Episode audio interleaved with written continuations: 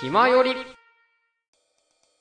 なるえ、デシ君なんか見てるアニメね、最近はなかなかね、見れてないのが多いんだけど、あのーこの間ね、アニメ化が発表されたやつで、お好きな、あの、小説の原作のアニメなんだけど、うん。あのね、小市民シリーズっていうね、あの、シリーズがあって、小説で。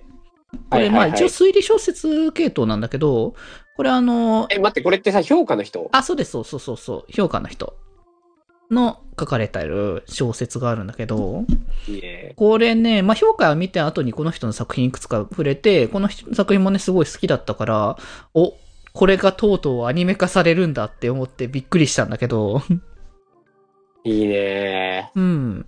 まあ、こう、一応主人公はまあ二人、男女がまあ二人で、まはあいはいはい。まあ、それぞれね、まあ、いろいろあって、この小市民って称されてる、あの、こう、タイトル通り、自分のことをこう、小市民って、あんまりいい意味じゃないじゃん小市民って。まあまあまあまあ。でも、あえて自分たちのことを、その小市民と、まあ、していくみたいな感じの、こう、考え方を、まあ、昔とある出来事がそれぞれあったからこそあって、それをまあ、お互いにそれを共有していくっていう形だったんだけど、でも、そんな小市民とい、なってるけれども、いろいろな事件に巻き込まれてしまって、まあ、そこに、あの、その謎をね、解いていくっていう形の物語これで。ねうん。そうそうそう。はいはいそう。だからまあまあえー評価にもね、近い感感じではありつつ、まあ、感覚としては評価よりはちょっとビターかなっていうイメージ感はあったりとかしてて。うんうんうんうんうん。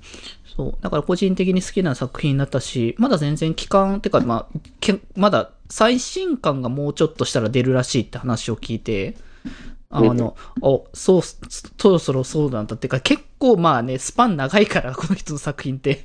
まあまあまあ。ああ一番、ね、現行で最新刊が出たのが2020年なのね。はいはいはい。で、まあ僕、最初の巻が出た頃には全然知らなかったからあれだけど、普通にい第1巻目出たの2004年だからね。だいぶ前じゃないいやー、でも、結構、このへー方が出す小説自体がスパンが長めだから、まあ、割とこんなもんといえばこんなもんではあったけど、うんまあでもやっぱ人気だからね、こういうふうに映像化もするわけだ。そう、いやー、まあ、だから僕的にはまさか アニメ、アニメになるんだっていうのは正直びっくりはしたけれども、いや、それはそれで個人的に楽しみな作品というか、なんか僕もだから久しぶりになんかがっつり前から読んでたし作品とかがアニメ化されるなっていうところだったから、嬉しいよね。そう、割と楽しみにしているところではあるかな。俺もね、同じ系でね、ずっと追追っててね、なったのもう一個あんだよね、今期。ほうほう。あの、フリーレン。あー、フリーレンね。はいはいはい。フリーレン、フリーレンってこんな、やっぱまあ人気になるか、みたいな。でもなんかこの漫画がすごいみたいなんで紹介されてた気があする。まあまあ、そう、そういうので紹介自体はされてはいたけれども、まあ、だからさっきも言ったけど、だから、あのー鬼滅みたいな分かりやすさがある作品ではないというところだよね。そうだね。うん。そうフリーレンね、おもろいっす。いやおーもろいね。うん、うん。でもフリーレンもさ、うん。すごいまたこの話になるんだけど。うんうん。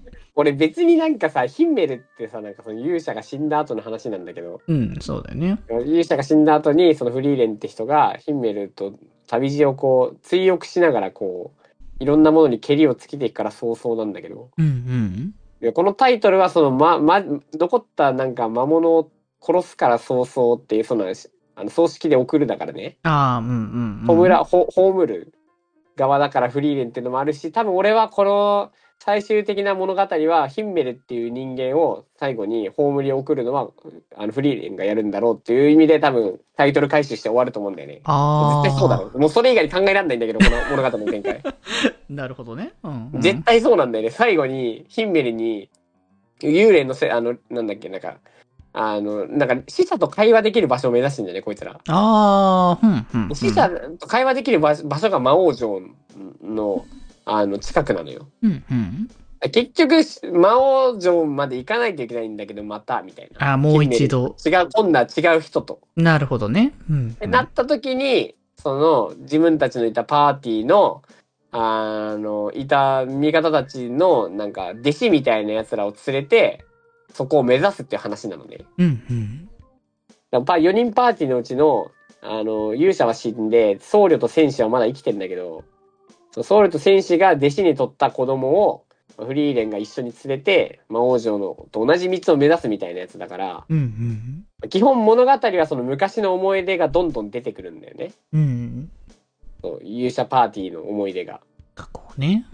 でなったらもうこれ最後、あの、死んだフリ、ヒンメルと、あの、フリーレンがあって、最後に、あの、答えを見つけて、まあ、結ばれる結ばれないは置いといて、うんうん。最後にフリーレンの中でのヒンメルを消化して、それが早々だったとそれで終わるに間違いないのはそうなんだけ ど、はいまあ、置いといて、うん。でさ、なんかその、ヒンメルっていう男がそのフリーレンのこと大好きなんだよね。うんうん。どんどんどんどんヒンメルが大好きだったって。まあ、要はその、勇者はもう死んでんだけど、まあ第一話そ。そうだよね、そこで。そう死んでんだけど、死んだ後の話をやってて、どんどん掘り下げられてくるから、うん。いや、勇者どんだけフリーレンのこと好きだったんだよ、みたいな話を、すっごくこうなんか遠回りに教えてくれるの、いろんな人の情報で。ああ、まあ自分自身では知れなかったことをそういね、どんどんどんどんとっていう。そう。ってなった時に、俺漫画読んでて別にそんなそこまで感じなかったんだけど、うん。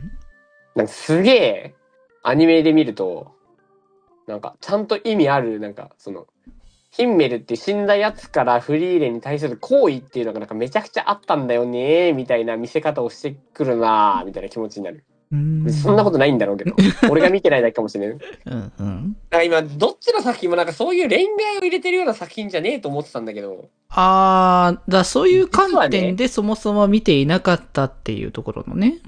なんだけど実はどっちの作品もちゃんとそのなんか関係性の中でその思いをどうのこうのみたいな作品だったんじゃあっていう気持ちになってる。なるほどね。うんあれもしかしたらその脚本というか演出でここをちょまあっと力入れようみたいなのね、確かにね、見せ方によっていろんな観点があるだろうからね。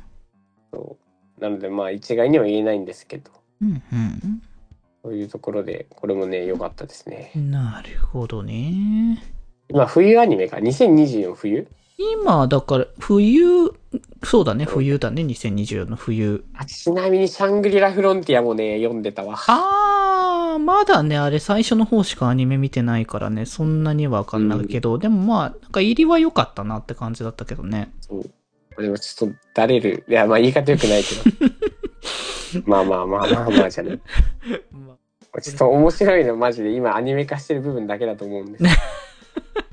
まああ、あとなあんか、あった。あ望まぬ不死の冒険者もじゃん。おこれマジで読んでたわ。うーん、これアニメ化するんだって思った。アニメ化するんだね。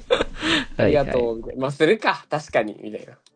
これあのね、この、あの、望まぬ不死の冒険者って原作あって、うん、うん、で漫画もあんだけど、漫画のね、あの、絵描いてる人が、うん。あー中曽根ハイジさんっていうあの、有名なあの、エッチな絵描く人なん だよな。さ最初そのエッチな絵でフォローしてたんだけど、うんうんコミカライン食べましたっつって読んだらめっちゃおもろくて、うん、うん。読んでたね。あー、なるほどね。まあ、望まぬ不死の冒険者も、は、なんか、結構その、なんか俺杖系の物語なんだけどう、ん、うん、なんかね、ちゃんとね、あ俺が杖理由がね、ちゃんとなんか、まあ、比較的納得できる。それはいいね、やっぱね。まあ、ある意味ポンと力もらってはいるんだけど、うんうんなんかその使い方にアクセクしたりとか、なんか魔法、魔術みたいなやつの応用がすごい上手だったりしててう、ん。うんうんうん。そうそうそう、いいですね。気ままに寄り道クラブではメッセージを募集しております。メッセージの宛先は質問箱で募集しております。そして、ひまよりではみんなで作るアットビーキを公開中。みんなで編集してね。